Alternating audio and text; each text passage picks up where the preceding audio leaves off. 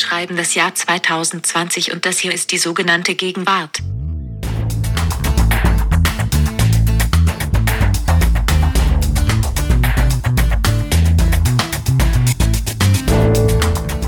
Danke, Siri, dass wir diesen Satz noch ein letztes Mal hören dürfen von dir hier in der letzten Folge unseres Feuilleton-Podcasts für das Jahr 2020. Noch einmal schreiben wir hier das Jahr 2020 und beschäftigen uns mit der Gegenwart. Mein Name ist Lars Weißbrot.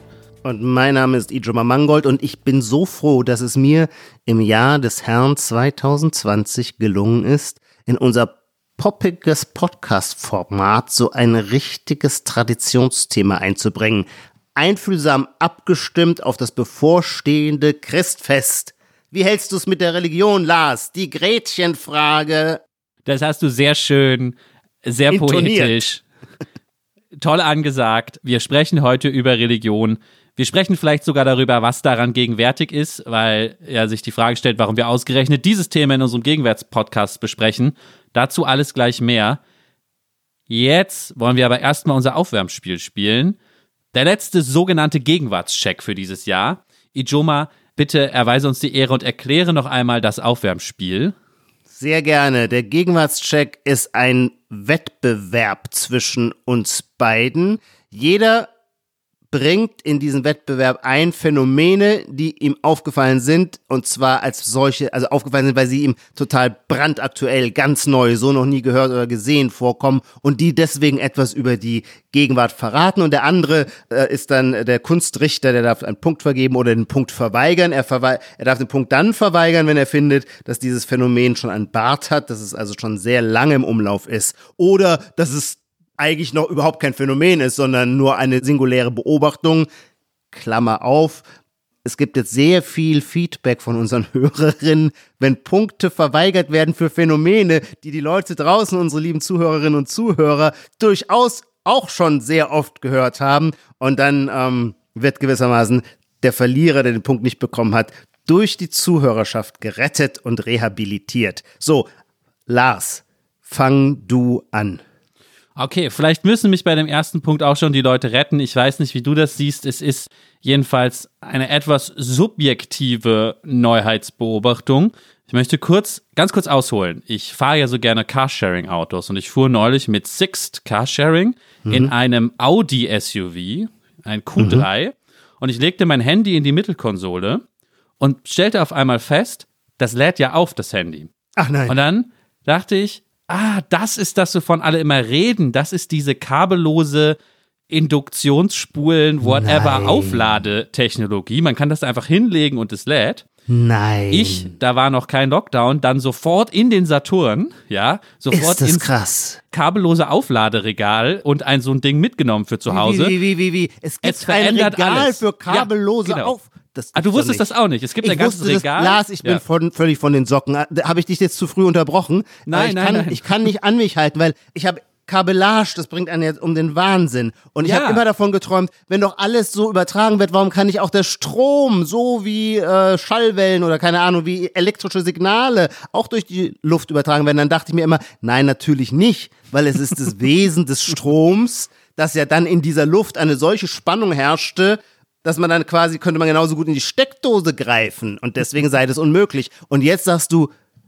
es ist möglich, ich bin, ich, ich kann es mir gar nicht, kann es gar nicht glauben. Man muss es drauflegen. Also ah, muss ja. es sozusagen auf eine Fläche legen.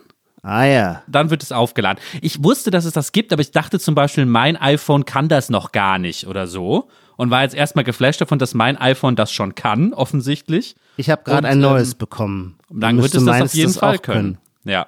Ja, und ich will nur nochmal betonen, auch wenn du jetzt auch schon so begeistert bist, was für eine radikale Änderung dieses kleinen Gewerkes der Gegenwart das ist oder des Detailgewerkes, weil ja. unser Leben war ja beherrscht von Kabeln, was ja. auch sehr die jetzt zu Ende gehende, ja. dann alte Gegenwart markiert, weil vor den ganzen Smartphones und so weiter gab es das nicht, weil wir hatten nicht so viele Geräte, die man dauernd aufladen muss. Und offensichtlich hört es jetzt wieder auf. Das heißt, wenn wir, wenn Historiker im dritten Jahrtausend zurückblicken ja. werden, war sozusagen die Zeit, die letzten 20 Jahre war die Zeit, in der wir uns dauernd in irgendwelchen Aufladekabeln verheddert haben. Und jetzt ist schon Schluss damit. Ja, ich habe gerade wieder eine, wieder sag ich schon, in meiner kleinen Datsche eine äh, neue Küche installiert und dann fragt mich natürlich der Schreiner, wie viele Steckdosen willst du da haben auf de neben deiner Arbeitsfläche? Und dann denkt man sich halt nicht zu viele, sieht er hässlich aus. Und dann sagt man drei und kaum fängt man an, die Küche zu nutzen und steckt den Toaster rein, den Wasserkocher rein, das Handy-Aufladegerät, das man auch mal braucht, stellt man fest, ah ja, aber manchmal braucht man auch noch den Mixer. Äh, jetzt brauchen sich doch schon wieder eine extra Verteilkarte, wie sagt man, Mehrschaftsstecker reinstecken, um den Mixer anzuschließen. Also meine Frage, Lars, den Punkt hast du sowieso mit Sternchen, wird sich diese technische Innovation auch in der gewisser in der Breite der banalen Alltagsgegenstände. Mein Wasserkocher, hat der irgendwann auch kein Kabel mehr? Ich glaube, das ist wirklich Zukunftsmusik, weil der braucht ja ganz andere, so. ganz andere Power. Aber im Prinzip würde ich sagen, da geht's hin. Ja, wow. da geht's hin. Wir freuen uns auf das Jahr 2021. Können wir das an dieser Stelle schon mal vermerken? Unbedingt mit kabellosem Laden der Smartphones. Ijoma, was ist dein erster Gegenwartscheckpunkt? Wir bekommen immer wahnsinnig viele Vorschläge von den Zuhörerinnen und Zuhörern und die sind oft total interessant, oft einfach richtig, aber dann fehlt mir immer so ein bisschen der ideologische Überbau. Man äh, hat ja an sich gerne immer so Gegenwartsphänomene, an denen man dann irgendwie die Gegenwart lobt oder verdammt. Ein solcher unideologischer, aber der wirklich ganz frisch ist und in drei Wochen auch schon niemanden mehr interessieren wird, so Gott will, ist der, und den Begriff kommt von unserer Leserbriefschreiberin die das mit einem Foto dokumentiert hat, das ich jetzt nur beschreiben kann, der sogenannte Glühweinrüssel. Und der Glühweinrüssel entsteht in diesen Tagen, weil alle draußen, keiner darf mehr ins Restaurant gehen, also stehen sie alle auf dem Kuhdamm vor den Restaurants und trinken den Glühwein. Und dann stecken sie die ganzen Becher ihrer viel zu großen Geselligkeit, die eigentlich gar nicht Corona zulässig ist, die ganzen 20 Becher stecken sie so ineinander und weil der Mülleimer aber schon voll ist, kann nur das eine Ende dieser Becher reingestopft werden und der andere, das andere lange Ende aus 18 weiteren Pappbechern hängt eben wie ein Rüssel aus dem Mülleimer heraus. Und das ist tatsächlich ein Phänomen, das man jetzt in diesen letzten zwei, drei Wochen oft im äh, Stadtbild gesehen hat, der sogenannte Glühweinrüssel. Ich äh, habe die Mail ja auch bekommen und war auch, äh, ich kenne das Foto, deswegen gebe ich den Punkt sowieso sofort, weil es wirklich eine sehr schöne äh, Gegenwartsbeobachtung ist.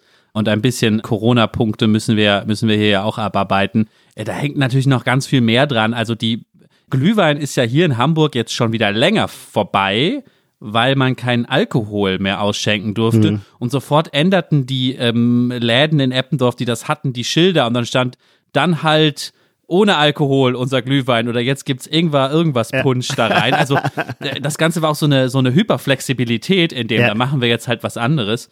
Also äh, gegenwärtiger geht's tatsächlich nicht mehr, ja, ja. Mach du weiter. Ich mach weiter. Oh, aber heute schon mal jeder hat einen Punkt, das ist doch schon mal gut. Das nächste ist etwas, ich hoffe, du bist ja so ein bisschen auch aktiv bei Twitter oder immer mehr. Deswegen hoffe ich, dass du dich da so ein bisschen reindenken kannst, weil sonst wird es schwierig, das zu erklären, wenn dir mhm. das jetzt so ganz fern ist. Aber es gibt eine Kommunikationsverhinderungstechnik bei Twitter, die die ganze komplexe politische Gegenwart vor allem für mich zusammenfasst. Und zwar sieht man manchmal, dass jemand etwas twittert und er erwähnt dort einen anderen Autoren oder Publizisten, aber Autor heißt es, nicht einen anderen Autoren. Oh. Es wird immer falsch dekliniert, Autor. Okay. Er sieht dort einen anderen Autor. Bist du sicher? Ich, ich, ich, Ja, das ist ja eben, dieser Fehler ist schon so, hat sich so durchgesetzt, dass du schon glaubst, es sei die grammatisch korrekte Form. Ich habe es auch schon in Verlagskatalogen von Buchverlagen auch schon falsch geschrieben. Ja. Okay, also ich weiß, dass ich mich immer irre, wenn ich von sowas überzeugt bin. Ähm, deswegen, dann wird das wohl so sein, wie du sagst, einen anderen Autor. Und ähm, man sagt etwas Kritisches über ihn. Natürlich auch gerne mhm. den Kulturkämpfen, ja, irgendein Linker sagt etwas über irgendeinen Liberalen. Mhm. Er sagt dann hier, der, der Ijoma Mangold hat wieder das und das geschrieben, aber mhm. dann wird der Name Ijoma Mangold durch einige Änderungen unkenntlich gemacht. Zum Beispiel, ein Vokal wird durch einen Stern ersetzt. Oder, also das ist die häufigste ah. Form. Vielleicht hast du das schon mal gesehen. Was ich aber auch schon mal ja. gesehen habe, ist, man baut so Slash einfach rein in den Namen.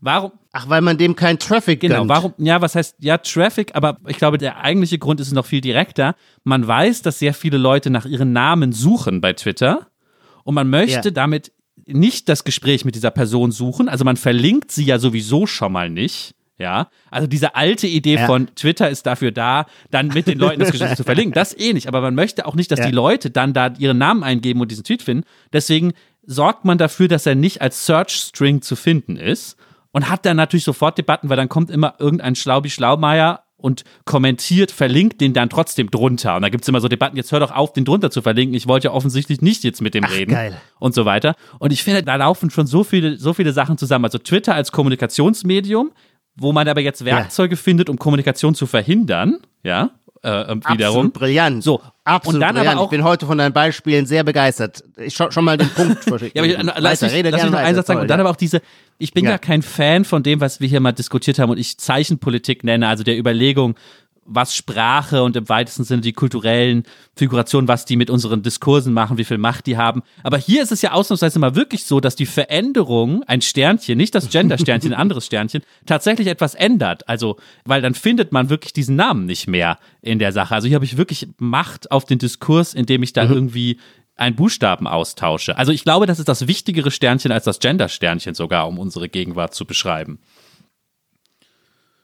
Ja, und dann hat man natürlich jetzt schon auch noch einen gewissen Spannweite der Deutung oder der Interpretation. Ich verstehe deine, die im Grunde nur lautet, ich will mit dem Arsch, den ich gerade ein Nazi geschimpft habe, nicht auch noch diskutieren müssen, ob genau. er wirklich ein ja, Nazi ja. ist.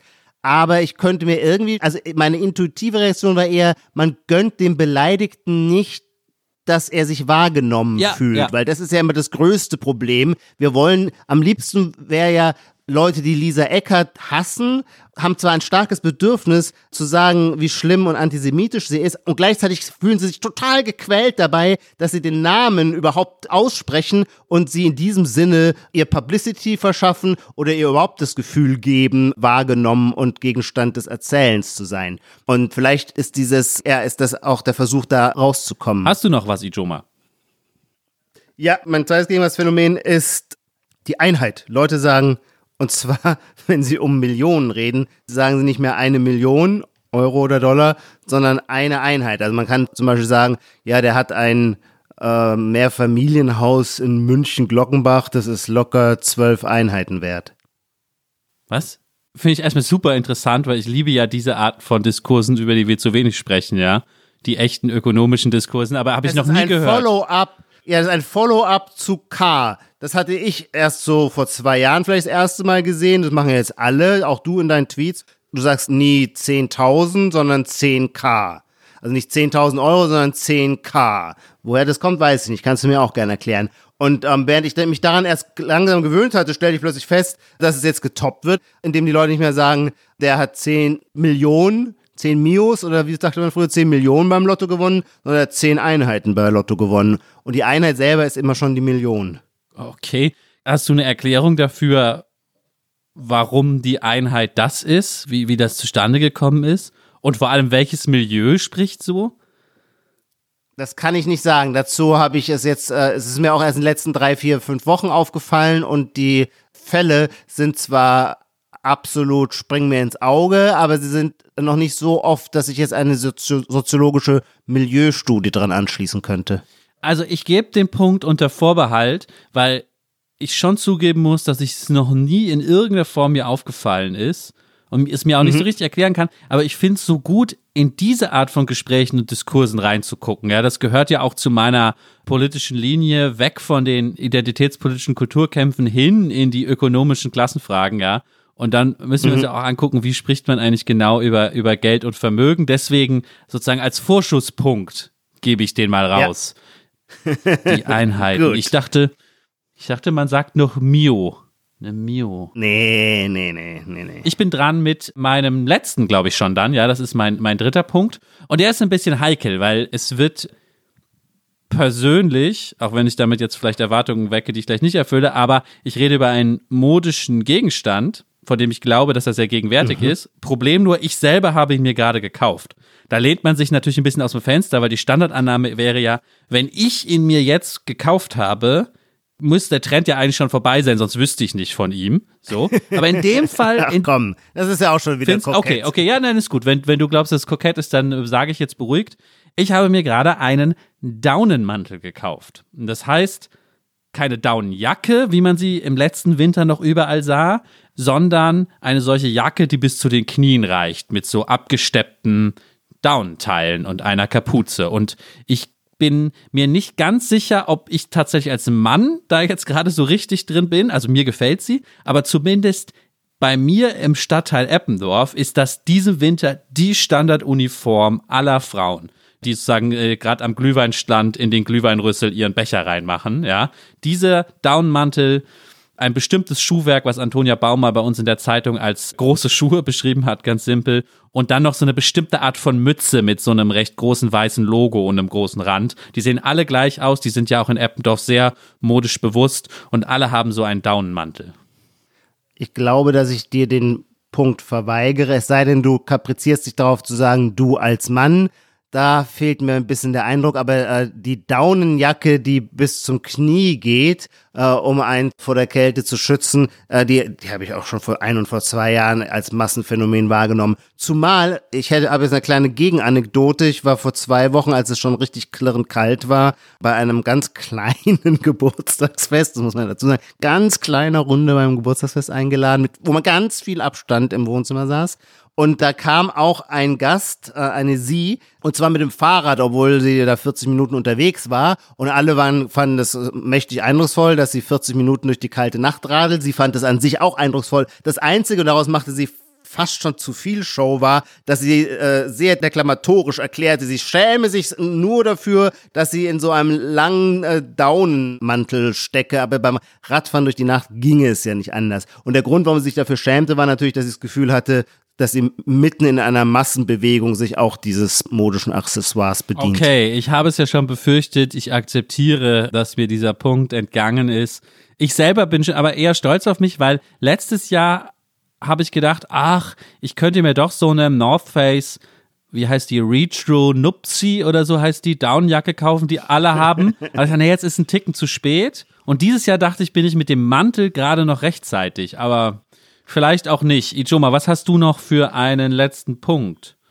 Mein letzter Punkt ist ein, ähm, der hat eine schöne Entwicklung, sagen wir es so, nämlich mal wieder eine Leserzuschrift und zwar zwei Damen oder Mädels, darf man das noch sagen, ähm, haben uns geschrieben und äh, wollten als Gegenwartsphänomen obwohl sie wirklich nicht im Verdacht stünden, irgendwie Mitte rechts zu sein, äh, bekennen, dass sie sich für Söder begeistert haben im ersten Lockdown. Und sie nannten das Ganze Sympathie, Söderpathie. Und das sei doch ein erstaunliches Gegenwartsphänomen, das hätte man sich früher nicht vorstellen können. Das stimmt. Ich finde allerdings, naja, das war jetzt wirklich im ersten Lockdown im Frühjahr so ganz stark der Fall. Hingegen, und das möchte ich jetzt, und da habe ich auch das Einverständnis der beiden Autorinnen mir auch schon eingeholt, die beiden haben zusammen diese E-Mail geschrieben und die heißen Lucie und Greta. Und als ich die Namen las, fand ich, ey, das ist das wahre Gegenwartsphänomen. So zu heißen, Lucie und Greta. Und Lucie und Greta haben mir erlaubt, das als Phänomen hier einzubringen, ihre Vornamen. Oh, interessant, interessant. Das ist natürlich, das ist natürlich sehr schön, wie du bei so Beobachtungen dann die Kategorie wechselst. Das zeigt natürlich das wahre Talent des Gegenwartsbeobachters. Kannst du mir kurz nochmal helfen? Sind das Freundinnen oder irgendwie Mutter und Tochter? Nein, Quatsch. Das habe ich nicht gewagt nachzufragen. Ich dachte, das seien Freundinnen, die aber kein Paar sind. So fühlte sich's für mich an. Wobei, vielleicht sind sie auch ein Paar. Wir haben manchmal auch Mails, wo tatsächlich Leute schreiben, ich höre, meine Mutter hört das auch oder meine ja, Tochter stimmt. hört das auch. Deswegen war ich mir jetzt gerade ja. nicht so sicher. Was ja noch lustiger wäre, wenn es aus unterschiedlichen Generationen wäre. Aber du hast den Punkt sowieso. Der Punkt gehört dir. Sehr du gut. Du hast gewonnen, 3 zu 2. Nun, hahaha, sehr gut. Danke, Lucy, danke, Greta, dass ihr meinen Sieg ermöglicht habt. Jetzt aber zu unserem Hauptthema. Ja, wir kommen zu unserem großen Thema jetzt am Jahresabschluss. Wir wollen etwas weihnachtlich, aber nicht nur weihnachtlich sprechen über die sogenannte Religion. Du hast dir das Thema besonders gewünscht. Ich fand es auch gut. Du hast es dir aber besonders gewünscht. Vielleicht kannst du einmal kurz sagen, warum, warum du gerne jetzt zur letzten Folge 2020 über die Religion sprechen wolltest? Naja, ich habe mir das besonders gewünscht in so einem Sinne, wie man ja, sich oft für die Dinge, die man sich wünscht, schämt und sie deswegen nicht auszusprechen wagt. Nicht nur in der Liebe, da aber auch. Und ich weiß von mir einfach, es gibt eigentlich nichts, was mich mehr interessiert als so theologische oder religionssoziologische Fragen. Das sind zwei unterschiedliche Paar Stiefel, ist mir schon klar. Aber eigentlich rede ich so wahnsinnig gerne über Gott, aber ich würde mich nie, eigentlich nie getrauen, das zu sagen. Und oft dachte ich so, ah, das wäre irgendwie, das sollte man auch mal zum Gegenstand des Podcasts machen, aber ich hatte mich nicht getraut, es auszusprechen, weil ich mir dann vorgestellt habe, Nina ist so, naja, würde ich mal sagen, eine total geerdete Agnostikerin, du noch viel furchterregender analytischer Philosoph. Du kannst mit sowas ja gar nichts anfangen, weil Religion ist ja auch immer eine geschichtliche Überlieferung und wenn dich irgendwas charakterisiert, Lars, dann ja dein unfassbares Desinteresse für das Gewordene, das Vergangene und die Geschichte. Du bist ja wirklich auf die Zukunft ausgerichtet. Und dann habe ich aber das mal plaudernd, ich weiß, da gab es noch, war noch kein Homeoffice, aber wir waren jedenfalls beide in Hamburg in der Redaktion und irgendwie habe ich es dann doch so leicht angespielt, aber eigentlich ohne jede Hoffnung. Und du bist dann so voll drauf eingestiegen und dann war ich total überrascht und sagte, kannst du dir vorstellen, dass wir mal über diese Fragen reden? Was ist zum Beispiel auch unsere eigene religiöse Erziehung, wie, wie, ja, all diese Dinge, für die man, warum schämt man sich für sie? Naja, weil sie na, zum einen äh, so stark an einem Bereich des Irrationalen teilhaben, gleichzeitig an einem Bereich des Gefühligen. Genau, und gefühlig zu erscheinen, ist ja nichts unbedingt sozial Erstrebenswertes. Vielleicht, Joma, ich habe mir was überlegt zum Einstieg, damit wir diese Gefühlsfalle erstmal vermeiden und ganz hart an mhm. die Sache rangehen, mhm. dass wir erstmal, also nach dem Gegenwartscheck, den wir eben gemacht haben, möchte ich jetzt erstmal den Christencheck machen. Das ist nicht die einzige Religion, die es gibt, aber wir beide sind im christlichen äh, Kulturkreis aufgewachsen und auch äh, christlich sozialisiert. Deswegen kommt das für uns in Frage. Ich möchte nämlich unser Kompetenzlevel bei dem Thema erstmal klären, habe ich mir überlegt. Und zwar mit dem Christencheck und der geht so, oder vielleicht sogar dem Katholikencheck, wir sind doch beide, glaube ich, katholisch sozialisiert. Wir würden ein paar, sozusagen aus dem Standardrepertoire, ein paar Texte versuchen, ob wir sie noch bei Heart können ob wir noch drauf haben die mhm. ganz basic Formulierungen, ja. Und zwar, da fiel mir natürlich als erstes ein, und da müssen wir noch kurz vorausschicken, als du auf diese geniale Idee des Christenchecks kamst, haben wir beide sofort geschworen und uns auch dran gehalten, ab dem Moment auch nichts mehr zu googeln. Genau, wir haben es nicht gegoogelt. Wir haben nämlich gesagt, lass uns mal versuchen, kriegen wir noch das Vaterunser zusammen, bevor wir diese Sendung genau. über Religion, über Religion machen. Also, fang du mal an, bitte. Vater unser, der du bist im Himmel. Der du bist im Himmel. Dein Reich komme, dein Wille geschehe, wie im Himmel, so auf Erden. Unser tägliches Brot gib uns heute und vergib uns unsere Schuld, wie auch wir vergeben unseren Schuldigern. Und führe uns nicht in Versuchung, sondern erlöse uns von dem Bösen. Und es ist dann schon zu Ende, denn dein ist das Reich und die Kraft und die Herrlichkeit in Ewigkeit. Amen. Kommt nicht irgendwas mit wir, wie auch wir vergeben unseren Schuldigern? Hattest du das? Das hatte ich, glaube ich, oder? Das hattest du, okay, okay. Weil dann stolpert man ja immer, und ich bin, glaube ich, gestolpert, weil dieses Wort Schuldigern ist so. Man will immer sagen, ja. wie auch wir vergeben unseren Gläubigern.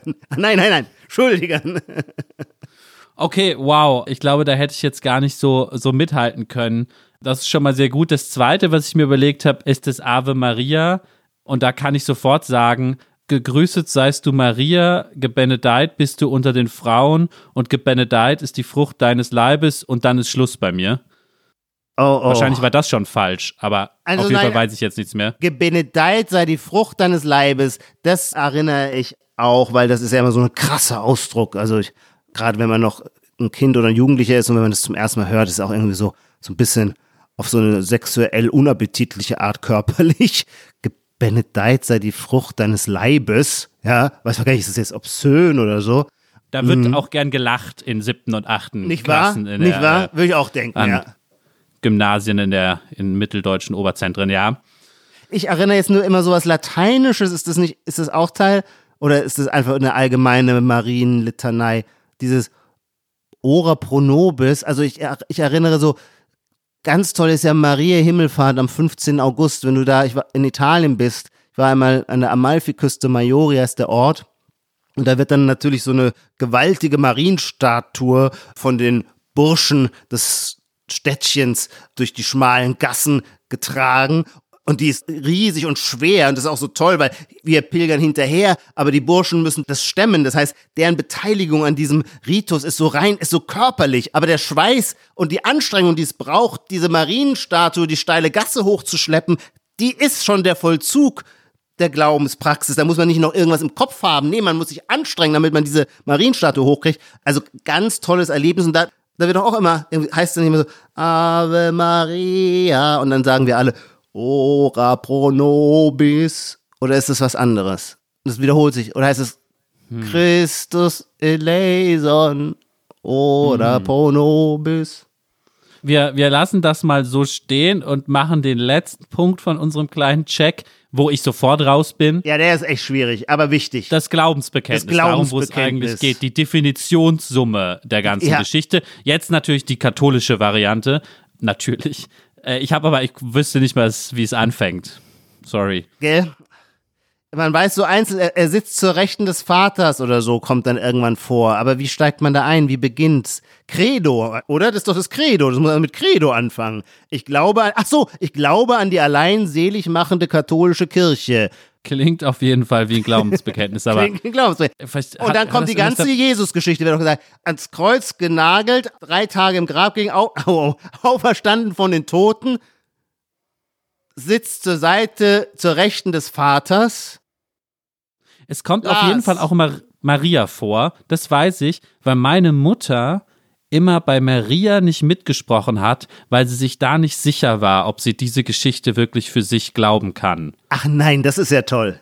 Ah, wie man quasi in den orthodoxen Vollzug so kleine Abweichungen bringt, je nach der eigenen Glaubensüberzeugtheit. Das ist natürlich einerseits unkatholisch, andererseits aber auch wiederum menschlich. Das finde ich schon wieder ganz tolle Geschichte. Lars, wollen wir mal kurz googeln, wie das Glaubensbekenntnis geht? Ja, ich google das einmal, aber du müsstest vielleicht in der Zwischenzeit auch unseren Hörerinnen und Hörern noch eine Frage beantworten. Und zwar, ich habe ein bisschen verstanden, warum du so gerne über Religion und unsere Religion sprechen möchtest aber vielleicht brauchen wir noch sowas wie eine Definition. Du hast ja schon angedeutet, ich bin immer mhm. so analytisch unterwegs. Ich würde mir so eine Definition wünschen von dem, worüber wir heute eigentlich sprechen wollen. Was ja. ist eigentlich Religion? Oder das Christentum für uns oder eine andere Religion. Das klingt jetzt albern, weil weiß doch jeder. Nur ich habe das Problem, es ist doch heute so, und das ist vielleicht auch eine Gegenwartsbeschreibung. Es sitzt in einer Talkshow irgendein Schauspieler und der will irgendwas Tiefsinniges sagen und der sagt doch dann, ah ja, ich glaube nicht an so einen alten Mann mit einem Bart, aber ich glaube schon, dass es da irgendwas gibt. Was größer ist als wir. Was was größer ist als wir, ja. Ich glaube, dass es da irgendwas gibt. So, aber das ist für mich immer keine Definition. Also was soll das sein, ja? ja. Also das kann ja jeder von. Dann ist jeder religiös, ja. ja. Also an, dass es irgendwas gibt, was größer ist als wir. I don't know. Ja, also es wird auf die meisten Leute zutreffen, dass sie sowas unterschreiben ja, wird. Deswegen absolut. hätte ich von dir gern noch mal so eine engere Eingrenzung. Was, was ist eigentlich Religion genau heute und was fasziniert dich daran genau? Also ich meine, was ist das Christentum? Die Definition wäre vermutlich das Glaubensbekenntnis, das du jetzt bitte googelst. Und was ist Religion? Naja, man, ich würde denken, wichtig ist es auch für die Niklas Luhmann würde sagen, Autopoiesis des Religionssystems, dass sie sich scharf und klar abtrennt von der Ethik obwohl die Ethik ein Teil von ihr ist, logischerweise die zehn Gebote schon bei Moses und die Seligsprechungen sind ja auch von Jesus, sind ja auch eine ethische Anweisung. Aber Ethik, dafür brauchen wir quasi keine Religion. Das können wir auch mit dem Kantschen Imperativ oder mit der allgemeinmenschlichen Weisheit, was man nicht will, dass man dir tut, das tu auch keinem anderen zu oder so, können wir das völlig ohne Rekurs auf Gott rekonstruieren. Das heißt, Religion muss irgendwie einen Moment der Unverfügbarkeit mit implizieren, also den Bereich einbeziehen, wo unsere Vernunft und unser Verstand an eine Grenze kommt, wo das Denken, das rationale Denken nicht aufhört, aber in dem Sinne äh, nicht weiterkommt. Und dann im spezifischen Sinne würde ich schon auch sagen, wenn man dann sagt, als Christ, dann reicht es eben auch nicht zu sagen, ja, ich bin ein Christ, weil ich es richtig finde, dass man seinem Feind die Wange hinhält, so, sondern weil man, also das finde ich dann schon the essential, weil man daran glaubt, dass Christus gekreuzigt und am dritten Tag auferstanden ist von den Toten und damit die Sünden der Menschheit auf sich genommen hat und zugleich dem Tod den Stachel gezogen hat, sodass wir alle in irgendeiner Weise am Ende erlöst werden können. So. Ich kann das kurz nochmal zusammenfassen, weil ich habe jetzt das Glaubensbekenntnis auf der Website vom Vatikan gefunden, das apostolische Glaubensbekenntnis. Top-Adresse bei diesen Fragen. Top-Adresse, ja. Für Katholiken wie uns. Ich bin gar keiner, aber dazu später. Ach, du bist, ach so, da müssen wir gleich, okay, müssen wir ja. gleich zu kommen. Also das Glaubensbekenntnis geht so, ich glaube an Gott, den Vater, den Allmächtigen, den Schöpfer des Himmels und der Erde ah, und an ja. Jesus Christus, seinen eingeborenen Sohn, mhm. interessant, eingeboren, unseren Herrn, empfangen durch den Heiligen Geist, geboren von der Jungfrau Maria, das ist wahrscheinlich die Stelle, mit der meine Mutter immer gefremdet hat, ja. gelitten unter Pontius Pilatus. Ach, genau, das ist so erwähnt. toll. Ja, deswegen sagt man, der kommt da rein wie Pontius ins Credo, weil ich meine, hey, was hat der für die Heilsgeschichte getan, der Pontius Pilatus? Das sagt man. Ja. Wo sagt man das denn?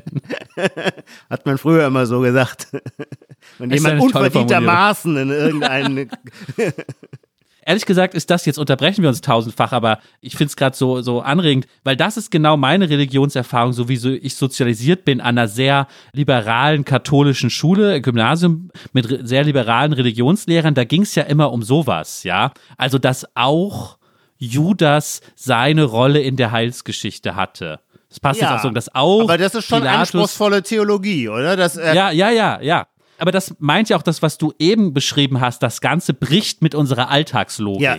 Genau. So, oder? Also, ja. die gehören auch dazu. Und das bricht ja erst mit allen Logiken von ja. gut, böse oder ja, wie auch immer man, man die Alltagslogik da fassen will. Ja. Ich sag's kurz zu Ende, äh, gelitten unter Pontius Pilatus, gekreuzigt, gestorben und begraben, hinabgestiegen in das Reich des Todes, am dritten Tage auferstanden von den Toten, aufgefahren in den Himmel und dann kommt er sitzt zur Rechten Gottes, des allmächtigen Vaters. Von dort wird er kommen, zu richten die Lebenden und die Toten. Ich glaube an den Heiligen Geist, die heilige katholische Kirche, Gemeinschaft der Heiligen, Vergebung, Ach, genau. Vergebung der Sünden, Auferstehung des Todes und das ewige Leben. Amen. Wow, es ist ein irre, irre geiler Text. Ähm, ja, interessant, dass wir den so schlecht nur rekonstruieren konnten. Hm.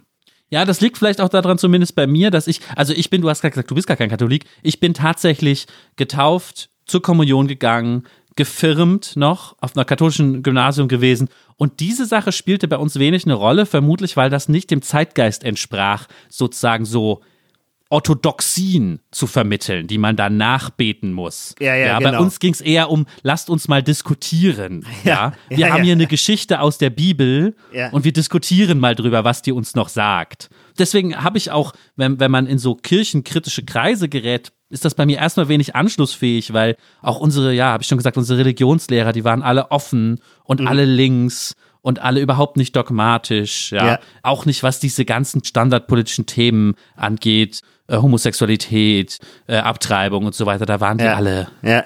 alle super liberal.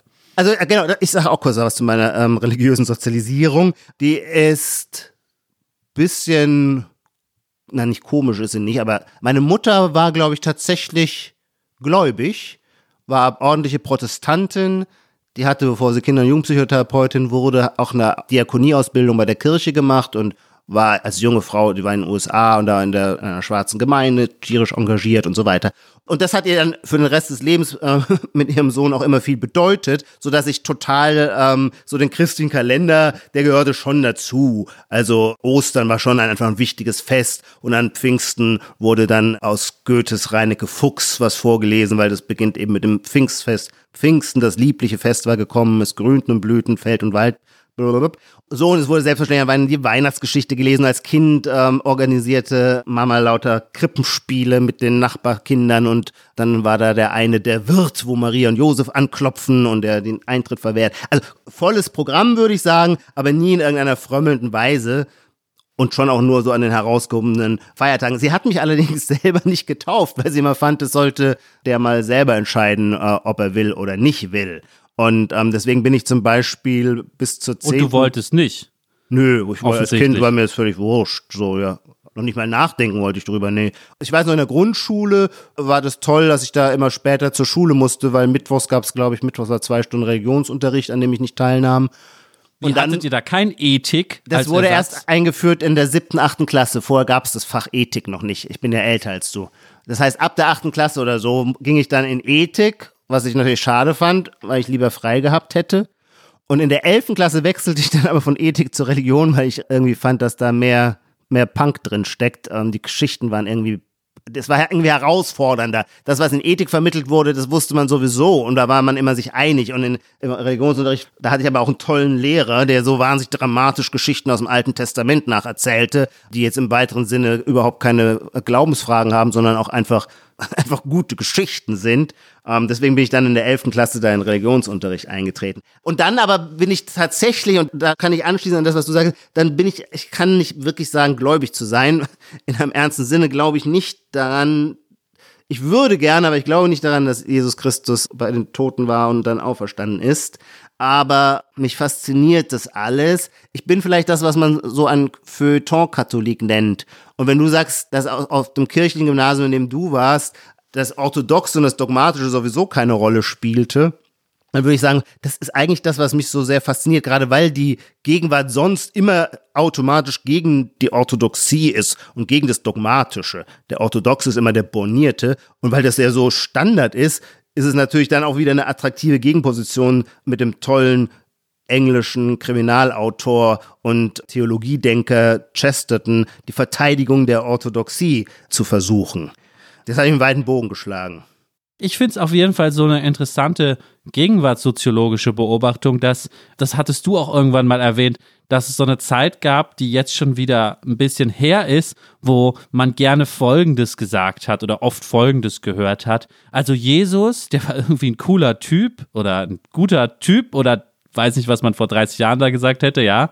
Scheint irgendwie ein guter Mann gewesen zu sein, aber mit der Amtskirche ja, stimmt. Mit, damit fremdel ich. Ja. So. Und ich glaube, zumindest in unseren Kreisen ist jetzt schon wieder das Distinktionsmerkmal genau andersrum. Genau. So, also so geht's mir, also was du beschrieben hast, gilt für mich auch ein bisschen, dass ich sagen würde, ja, mh, hm, ja also mit sozusagen so Jesus und so weiß ich nicht, aber in der Kirche mit dem Weihrauch und dem ganzen barocken Ritus und so, ähm, das ist schon toll, ja. Also auch, auch der Vatikan ja. und was es da alles gibt, diese fast clandestinen Hierarchien, so, das fasziniert mich. Das hat sich jetzt schon wieder auf den Kopf gestellt, die Sache. Aber jetzt mit Jesus und man soll seine andere Wange hinhalten, hm, ja, es holt mich jetzt nicht mehr so ab.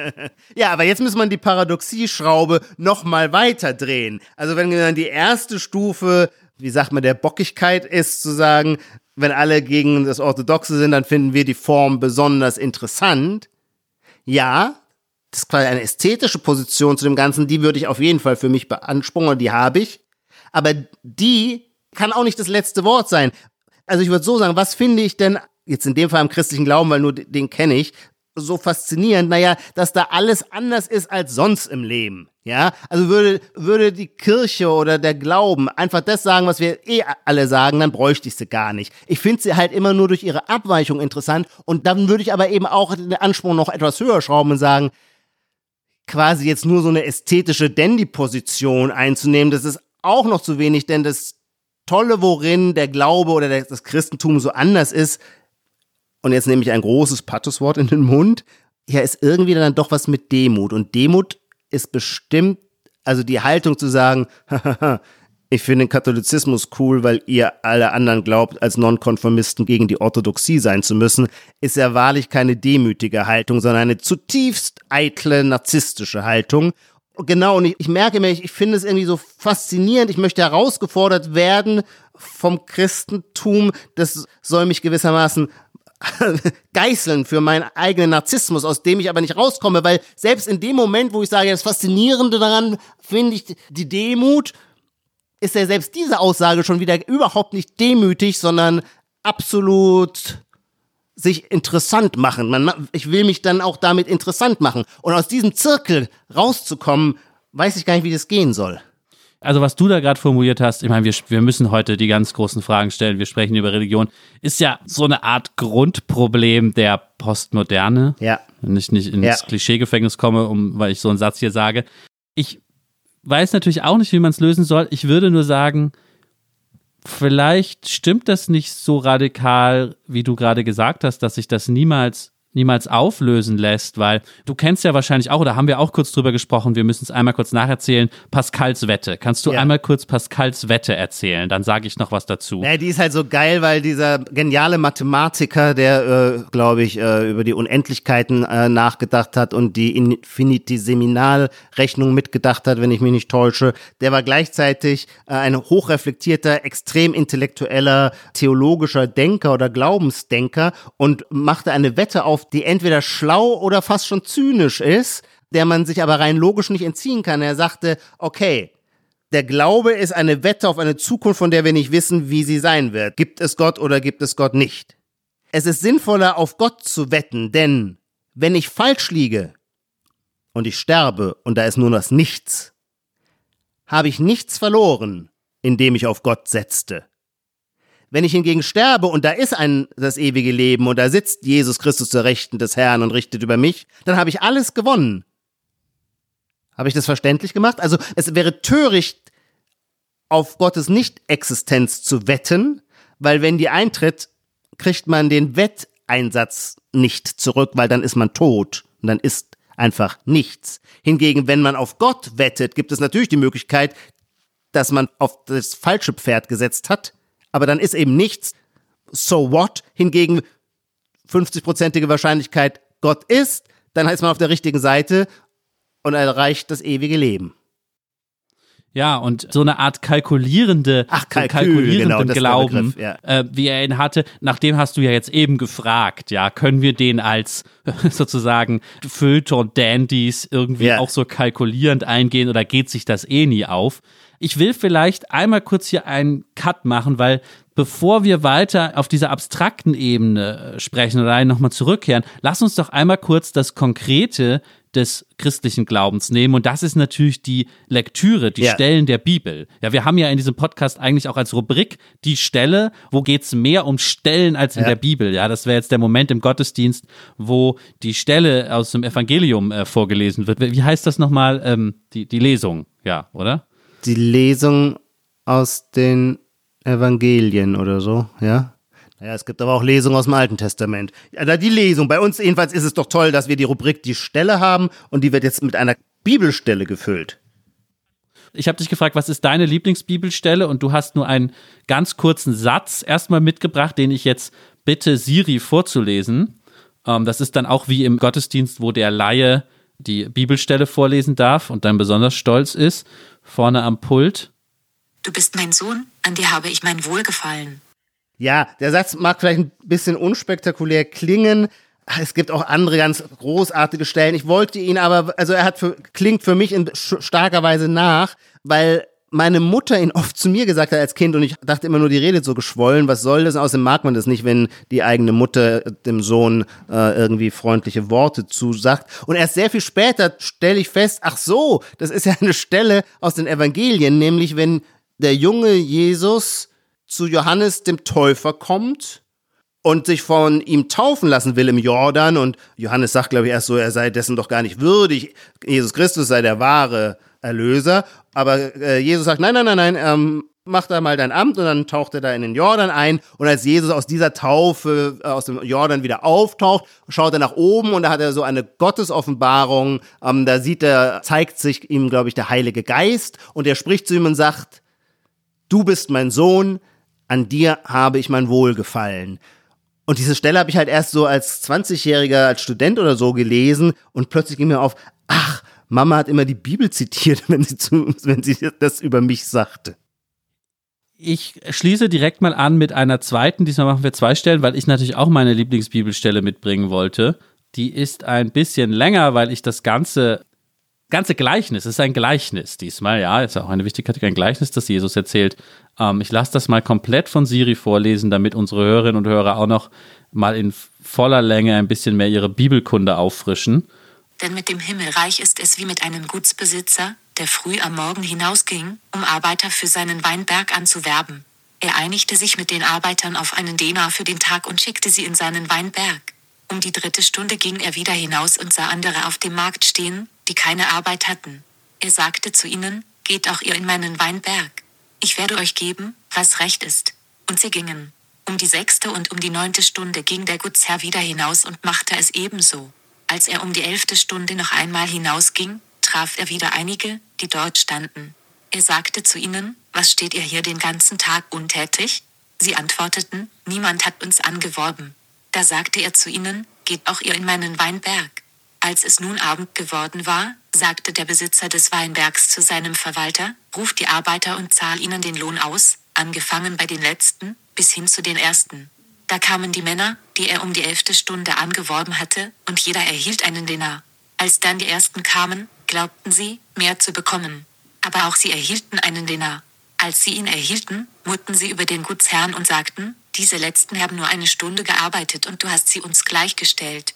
Wir aber haben die Last des Tages und die Hitze ertragen.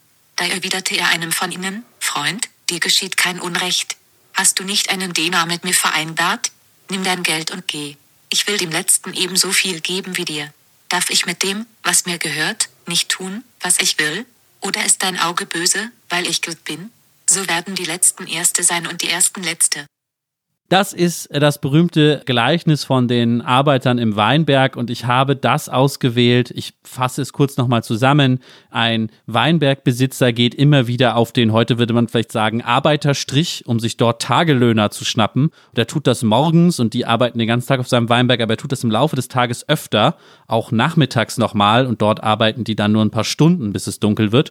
Und am Ende, und das ist die seltsame Moral dieser Geschichte, bekommen aber alle das Gleiche bezahlt. Es wird nicht nach den unterschiedlichen Arbeitsstunden abgerechnet, sondern Jesus erzählt das als Gleichnis über das Himmelreich, dass alle, alle dasselbe bekommen. Das passt ein bisschen, weil, Joma, du hast eben gesagt, dich interessiert jetzt auch das Christentum da, wo es abweicht von unserer Mainstream-Meinung. Das klingt mir immer sofort nach sowas Konservativem, also nach da wird auch mal noch mal gefragt, ob Abtreibung eigentlich so okay ist oder so. Aber ich finde, das ist ein Beispiel, das muss gar nichts politisch Konservatives nee, sein. Nee. Hier, ich weiß gar nicht, wo ich das politisch hinstecken soll, ja. ja. Also unsere, unser guter Religionslehrer hat dann immer geantwortet, ja, das heißt, Gottes Gerechtigkeit ist anders. Ist jetzt ja. nicht unbedingt was Konservatives, sondern einfach, oh, das ist ja ganz anders, läuft das da. Ja, so. überhaupt diese Umkehrungen, also das endet ja auch, die Ersten werden die Letzten sein, aber diese Umkehrung macht Jesus ja, wenn er da von diesem in der Bergpredigt äh, spricht, macht er das ja die ganze Zeit, dass die Schwachen die Starken sein werden, dass die geistig Armen die Glückseligen sein werden. Das ist doch so für Intellektuelle wie uns auch eine totale Herausforderung, weil wir immer darauf getrimmt sind, dass wir gewissermaßen dann Gott wohlgefällig sind, wenn wir möglichst vor raffinierten Gedankengängen sprühen und da wird dann Jesus den Kopf schütteln und das für völlig eitel Zeug erachten und sagen, nee, nee, die Schlichten im Geiste, derer ist das Himmelreich ich weiß auch nicht, was ich damit anfangen soll. Ähm, es ist ja auch kein Aufruf zur allgemeinen Menschheitsverdummung damit gemeint. Aber die Hierarchien, also dass das Christentum, das finde ich schon, naja, das finde ich schon, dass das Christentum alle Hierarchien umdreht und das auch historisch im Übrigen ja geschafft hat. Ich meine, das ist eine, wie man immer so schön sagt, eine Wüstenreligion, ein unterworfenes Volk. Die Juden waren von den Römern besetzt. Die hatten da seltsame Kulte. Die Römer waren von Cicero gibt es diesen, diese geistreiche Bemerkung, die Römer waren ja längst Atheisten. Cicero äh, sagt, es könnten sich zwei Auguren nicht begegnen, ohne sich anzugrinsen. Also weil völlig klar ist, den Hokuspokus, den die da machen mit Vogelschau und Opfer im Jupitertempel und so weiter, das ist einfach nur noch Ritus. Kein Mensch glaubt, dass darin eine echte Wahrheit verborgen ist. Und jetzt kommt dieser Jesus von Nazareth aus einem unterworfenen Volk, wird auf die erbärmlichste Art zu Tode gebracht. Eine Foltermethode, die man nur den Niedrigsten, den Sklaven angedeihen lässt. Er wird ans Kreuz genagelt. Und dann schließen sich dem vorher so einige galiläische Fischer an. Analphabeten. Und 300 Jahre später ist das Römische Reich christlich. Ist doch irre. Es gibt bei Paulus, das ist auch wieder so ein Umdrehungssatz, den ich so toll finde. Bei Paulus gibt es schon diese geistreiche Bemerkung, dass dieser neue Glaube den Juden ein Ärgernis und den Heiden eine Torheit sei. Den Juden ein Ärgernis kann man verstehen, weil die jüdische Orthodoxie hat nicht vorgesehen, dass Jesus der Messias ist, sondern nur ein Prophet. Und ähm, insofern ist Jesus ja auch das Ende der, in dem Sinne, eine Bedrohung ähm, des klassisch jüdischen Ritus. Aber den Heiden eine Torheit, weil die sind ja total aufgeklärte Aristoteliker, wenn man so will. Die glauben natürlich nicht an so einen Hokuspokus, dass man als Kreuz genagelt wird, drei Tage bei den Toten ist und dann wieder aufersteht. Und dass also genau dieses Widersinnige, den man eigentlich wirklich, kein Mensch hätte darauf gewettet im Pascalschen Sinne, dass das dann machtvolle Weltreligion wird, dreht halt auch tatsächlich alles, stellt auch alles vor den Füßen auf den Kopf.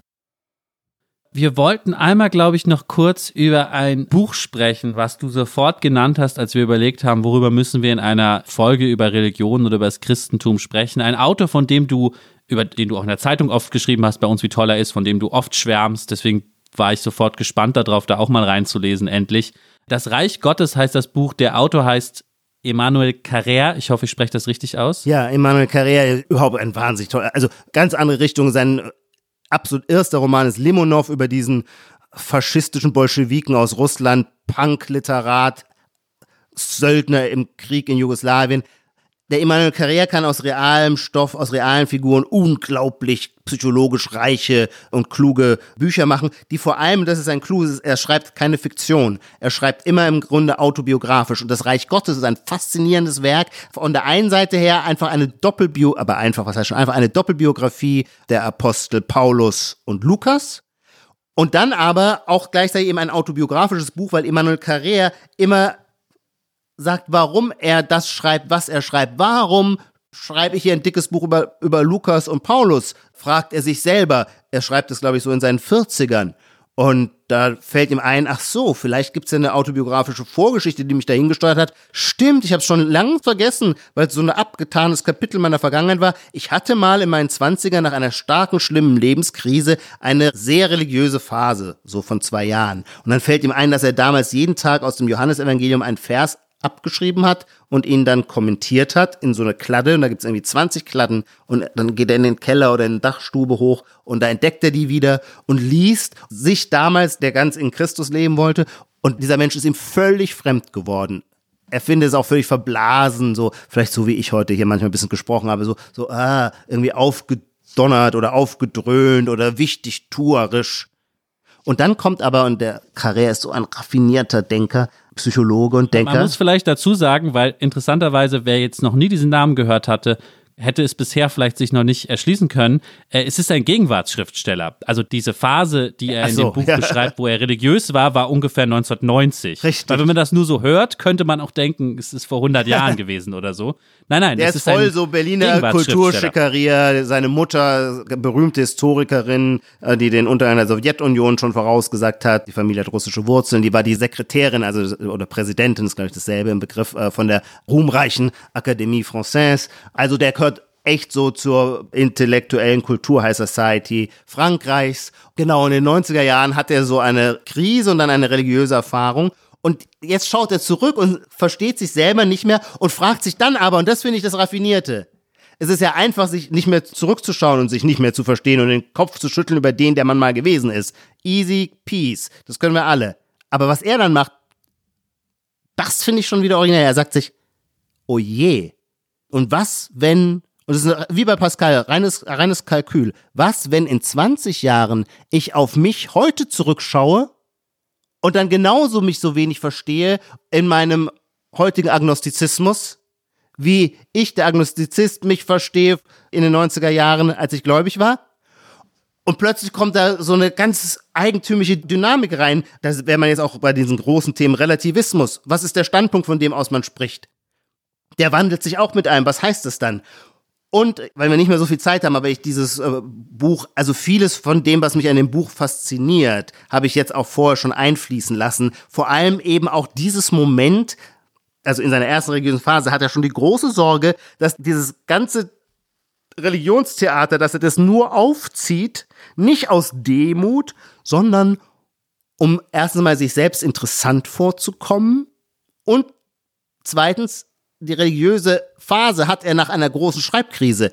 Und jetzt hat er den starken Verdacht, vielleicht sucht er nur nach einem neuen Stoff. Weil es ist natürlich ein toller Stoff zu erzählen, wie man plötzlich gläubig wurde. Und so stellt er sich permanent immer wieder selbst in Frage. Naja, ich, ich könnte noch ganz viel sagen. Hast du ins Buch auch reingelesen? Ich habe da auch reingelesen und auch, also an dem, was du jetzt zusammenfasst, fühle ich mich natürlich ertappt, weil ich habe immer das Problem, äh, dass äh, ich bin tatsächlich sogar noch Mitglied der katholischen Kirche. Also das kommt obendrauf zu allem, ja. was ich eben gesagt habe. Und Leute aus meinem engen persönlichen Umfeld sagen immer, ich soll das doch mal lassen. Ich sei doch da nur noch Mitglied, um mich wichtig machen zu können, um irgendwo sagen zu können, Ihr seid alle ausgetreten, ich bin aber noch Mitglied der katholischen Kirche. Ja, und äh, so, so habe ich das verstanden, wie du mir den Carrère da ja. auch, auch auslegst jetzt, dass er vor diesem Problem, vor diesem Problem ist schon lustig. Unser steht. Podcast soll über Religion gehen, in Wahrheit geht er die ganze Zeit über Distinktionsfragen. Ja, wie kommt man, wie kommt denn Carrère, ich habe das Buch nicht zu Ende gelesen, wie kommt denn Carrère aus der Nummer raus? Hat der eine Nein, Antwort Nein, es gibt auf solche Fragen auch keine Antworten, deswegen sind es interessante Fragen. Wenn es klare Antworten gibt, wäre es ja langweilig und öde. Aber was es eben in der Literatur schon Nein, gibt. aber das stimmt nicht, Ijoma, das, das kann ja so nicht sein, weil es gibt ja Leute, die das Problem nicht haben. Und Carrère beschreibt das ja auch am Anfang ganz toll, wie er seine Stimmt. Patentante beschreibt. Wo er immer so, wo er immer so Wert drauf legt, er kannte als Kind, als Jugendlicher Schriftsteller und tolle Intellektuelle, aber denen fehlte immer was, was seine nicht besonders erfolgreiche mhm. Patentante hatte, weil sie gläubig war. So es gibt ja Leute, die das finden, deswegen muss es ja, gibt es ja eine Antwort da drauf. Ja, aber auch, ja, ja, nun war die Patentante, würde ich denken, oder dieser Typus ist das quasi, dem ist es in die Wiege gelegt, oder das ist die Persönlichkeitsstruktur. Gibt es eine Lösung? Ah, you have it or you don't. Ja, beziehungsweise die Herausforderung ist ja bei ihm, also der von Selbstliebe getriebene Großstadt-Intellektuelle, der sich gerne selber reden hört, der hat ja dieses Problem in besonderer Weise. Und es ist vielleicht die Schlussszene aus dem Buch. Da beschreibt er, wie er in einer Kirchengemeinde in Paris, eine kleine Gemeinde, die sich um äh, Menschen mit Down-Syndrom kümmern oder überhaupt um Menschen, die es sehr schwierig haben. Aber da ist auch ein, ein Junge oder ein Mädchen, das weiß ich nicht genau, mit Down-Syndrom dabei. Und jetzt stimmt der Pfarrer Horror, der Horror der aller Kirchentage, so ein Sakropop-Lied auf der Gitarre an, das irgendwie schwärmerisch ist, äh, weil wir alle Gott preisen und uns alle lieb haben. Und das Mädchen mit dem Down-Syndrom, weil der Rhythmus schlicht und eingängig ist, fängt beseelt und glücklich an zu tanzen und Emmanuel Carrère denkt sich schon, ich gehe, ich gehe raus, ich gehe raus, das ertrage ich nicht, das ist ja, das, das kann, das kann mir Gott gewissermaßen nicht abverlangen, dass ich das über mich ergehen lasse, diesen äh, musikalischen Religionskitsch. Und in dem Moment kommt das Mädchen mit Down-Syndrom auf ihn zu, tanzend, und fordert ihn zum Tanzen auf. Und das kann er natürlich nicht ablehnen. Und dann tanzen die gemeinsam zu dem Gitarre spielenden Pfarrer. Und ich kann es jetzt nur in meinen Worten, und das klingt dann zu kitschig, Immanuel Carrère ist ein total raffinierter Ästhet, da kommen auch bei so einem Thema keine quitschigen Noten auf. Naja, er ist natürlich dann beglückt.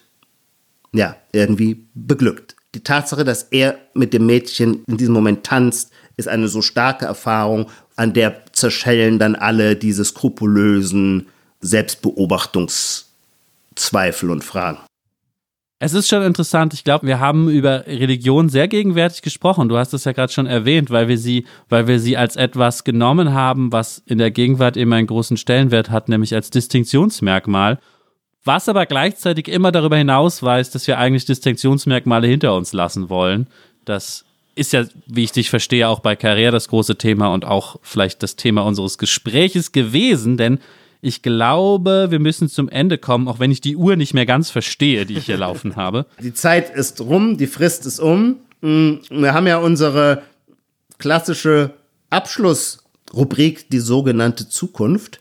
Da darf einer immer eine Frage an den anderen stellen, eine Zukunftsprognose. Und dieses Mal bin ich dran. Und weil das ja unsere Weihnachtsnummer ist und wir ja seit Jahren darunter leiden, dass wir keine richtigen Winter mehr hatten und uns deswegen vorstellen, weiße Weihnachten wird sowieso nie wieder geben, gab es früher schon nur selten und jetzt durch den Klimawandel können wir uns das alles abschminken. Jetzt war aber ich hier in Brandenburg hatte vor zehn Tagen einen Hauch von Schnee gesehen. Auf Facebook bei Freunden in Oberbayern war alles weiß. Meine Frage, du musst eine Prognose wagen. Wird dieser Winter, Januar, Februar, doch mal wieder richtig knackig kalt? Und zwar heißt das dann, die Tatsache, dass die letzten Winter warm waren, waren zufällige Ergebnisse und nicht das Ergebnis des realen Klimawandels. Das ist meine Frage an dich, Lars. Ja, ich glaube schon, dass, dass wenigstens ein bisschen ähm, Schnee für die Kinder, die dann nicht in die äh, lockgedownte Kita können, aber vielleicht äh, mit ganz viel Abstand alleine auf dem Schlitten kurz Spaß haben, dass es das diesen Winter geben wird. Das ist meine, meine Überzeugung, ja. Sehr ein gut. Schneewinter. Es darf aber auch nicht zu kalt sein für Schnee. Also es muss ja genau das richtige Fenster sein. Aber das treffen wir jetzt als kleine kleinen Ausgleich für all die anderen Möglichkeiten, die uns genommen wurden, wie die Glühweinrüssel und das Weihnachtsshopping, was abgebrochen werden musste. Aber natürlich alles zu Recht. Wir sind am Ende. Wir entlassen unsere Hörerinnen und Hörer in die Feiertage, in die Zeit zwischen den Jahren. Wir hören uns dann im neuen Jahr wieder mit einer neuen Folge. Bleiben Sie bitte alle gesund und um zum Schluss noch einmal die Bibel zu zitieren und diesmal wirklich die Weihnachtsgeschichte. Vielleicht ist natürlich der wichtigste oh ja. Satz. Fürchtet euch nicht, was der Engel in der Weihnachtsgeschichte sagt. Ein sehr schöner Satz. Und äh, ich wünsche auch, naja, genau, auch wieder so ein Problem. Ich sag, schreibt dann gerne in Mails so vor Weihnachten gesegnete Festtage aus natürlich reiner Wichtigtuerei, weil alle immer nur schöne Festtage wünschen. Und dann denke ich ja, so einen kleinen Stachel, gesegnete Festtage. Aber ist das nicht auch schon wieder nur Wichtigtuerei? Nun, Liebe Zuhörerinnen und Zuhörer, ich wünsche Ihnen gesegnete Festtage und freue mich, wenn wir uns im neuen Jahr wieder hören. Die Titel aller Bücher, Artikel, Filme, Songs oder Serien aus dem Podcast finden Sie in der Podcast-Beschreibung. Bei Anregungen, Kritik und Lob schreiben Sie uns gerne an gegenwart.zeit.de.